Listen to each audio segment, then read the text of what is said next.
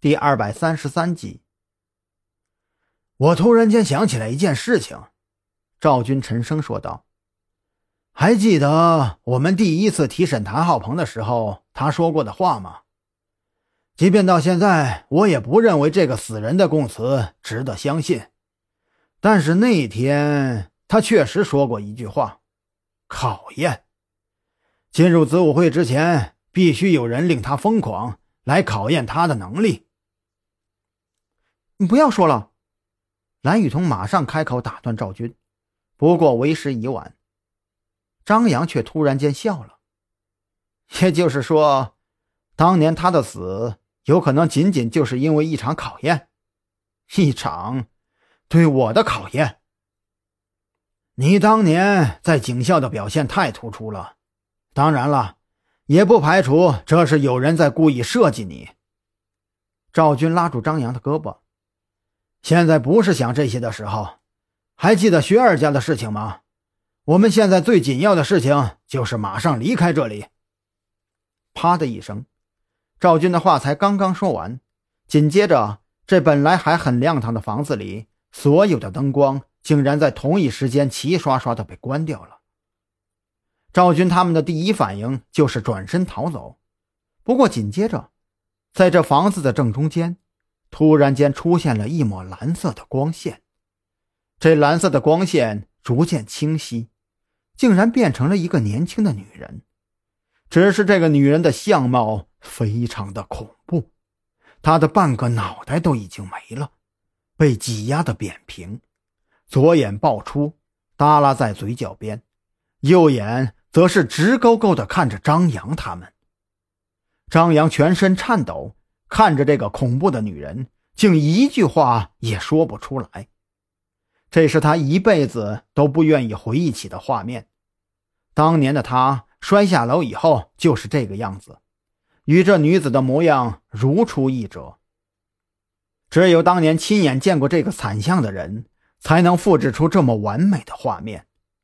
张扬不信鬼神，他也不会认为自己面前的这个蓝色的鬼魂就是真的。无论你出现的目的是什么，这个房间都一定不能多待。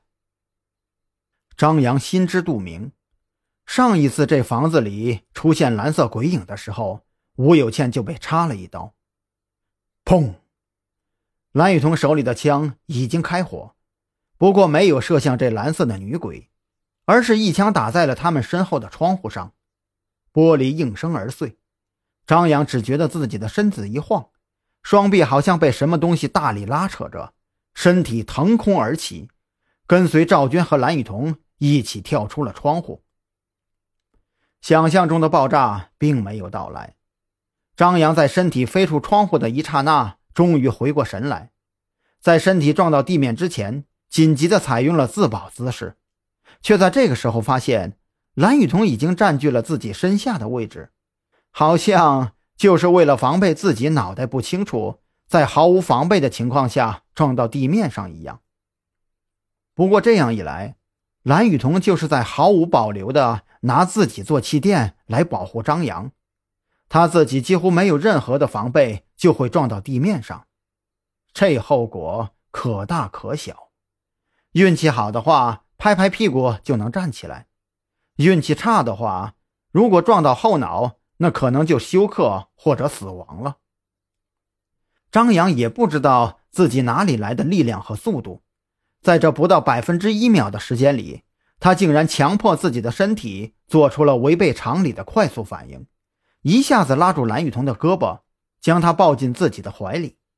与此同时，两个人一起狠狠地砸到了地面上。还好，这是一块草地，不过离他们不远的地方。就是一些石头围栏，要是刚才张扬不来这么一下，蓝雨桐的脑袋很可能就会撞到那些尖锐的石头。两个人都没能保持最完美的下落姿势，与地面亲密的接触了一下，各自有一条手臂痉挛，几乎抬不起来。再回头看时，吴有倩的卧室里已经燃起了熊熊大火，一个黑乎乎的影子。就站在被烈焰包围的窗户中间，瞪着一双阴冷的眼睛盯着他们。